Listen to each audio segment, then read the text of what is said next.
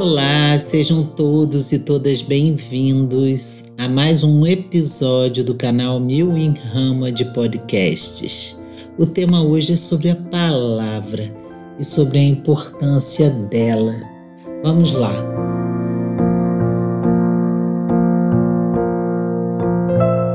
Que pode ser a palavra em um contexto planetário mundial de emergência dos chamados produtores de conteúdos e chamados influencers?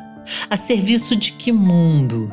De que ser humano e de que comunidade de vida, entendendo a comunidade de vida como todas as espécies e seres, a palavra está e pode estar a serviço de que comunidade? Fomos acostumados a pensar que as palavras constituem meras ferramentas de comunicação, uma espécie de instrumentos neutros.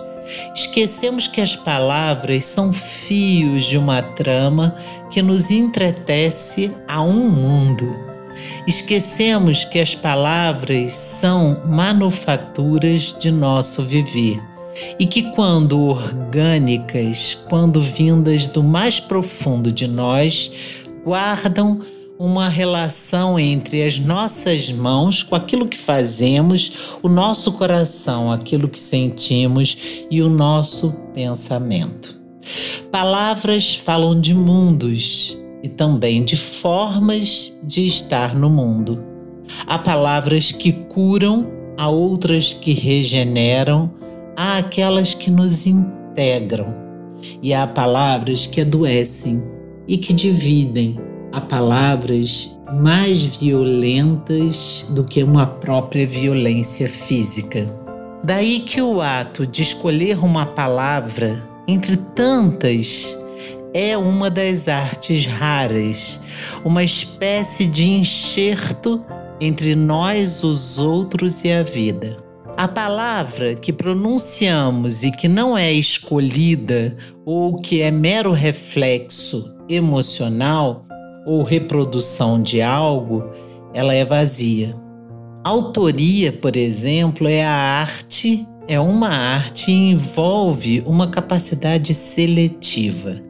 Quando escolhemos uma palavra dentro de milhões, milhares de outras que povoam o nosso imaginário e a nossa linguagem, estamos a inventar, conscientes ou não, um tipo de situação de mundo, de humanidade. Todas as ideias, concepções, teorias e informações que compõem nosso universo subjetivo são expressões de uma modelização que nos antecede. Sim, a subjetividade, como tenho dito, é a matéria-prima de todas as produções.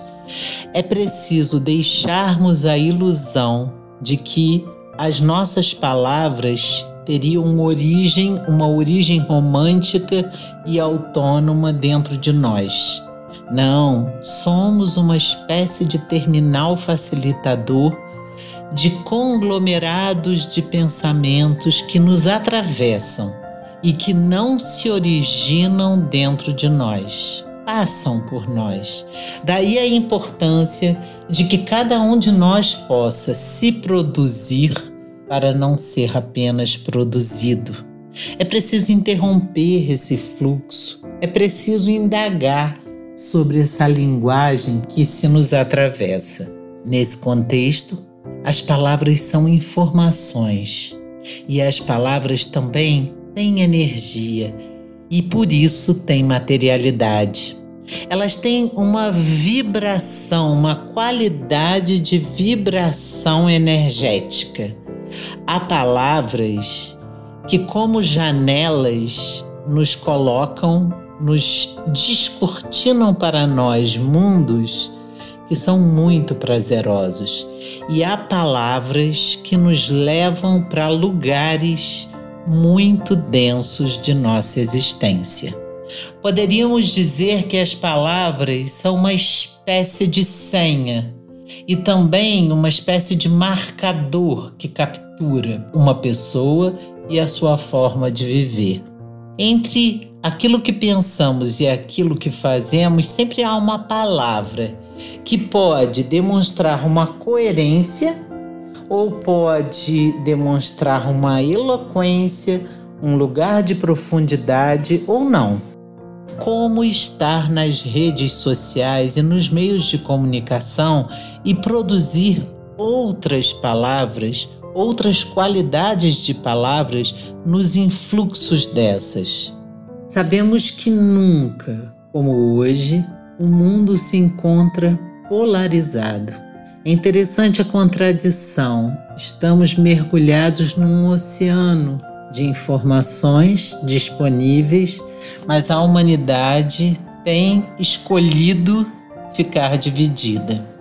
Aquilo que constitui a condição humana e que chamamos elegantemente de alteridade, tornou-se agora o eixo de uma guerra. As palavras são as armas dessa guerra. Palavras que evocam questões étnico-raciais, xenofobia, preconceitos de toda sorte e forma e dividem, pessoas, grupos, comunidades, corações. Os fundamentos ideológicos dos modos de viver agora acolhem e abarcam ameaças de tal forma, ameaças éticas ao planeta e ao direito dos outros viverem. A palavra tornou-se, por um lado, um instrumento para ferir o outro para dividir a comunidade, e por outro lado, a palavra também tornou-se vazia de seu lastro. Qualquer pessoa, a serviço de qualquer projeto, é capaz de se apropriar de uma gramática antiga e de vocabulários refinados. O sofismo vem assolando pessoas em um contexto onde nada pode ser tudo e tudo pode ser nada, o que nos resta? Como estar nas redes sociais e nos meios de comunicação e produzir outras palavras nos influxos destas? Eu diria que com atenção, com pensamento, com sensibilidade e maestria, precisamos ir manufaturando a palavra, uma palavra que tece, que entretece, que liga, religa, uma palavra que cura, que regenera, que nos rememora a nós e o mundo aquilo que fomos e somos e que podemos ser. É preciso usar o pensamento antes de pronunciar a palavra meditar sobre aquilo que se vai dizer antes mesmo de dizer. É preciso estar mergulhado no silêncio para que Sua palavra hoje seja eloquente. Qualquer palavra que você vá pronunciar e que aprofunde a crise sócio-histórica é, antes de ser uma escolha individual, uma irresponsabilidade social. Em muitos momentos históricos, a humanidade experimentou situações que evidenciaram a importância de inventarem uma nova linguagem e uma nova gramática. Tornar-se infante mais uma vez.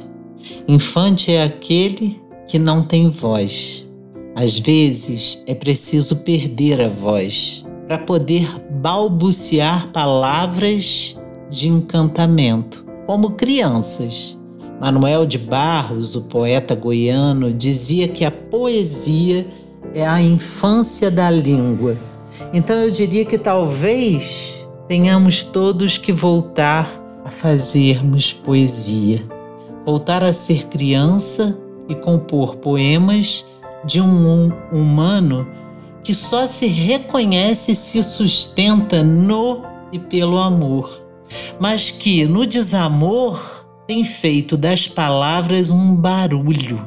Precisamos de um silêncio fecundo, desses que nos tocam tão fundo a ponto de pronunciar palavras em forma de arrepio, de lágrimas que escorrem de nossos olhos e de intensidades no coração.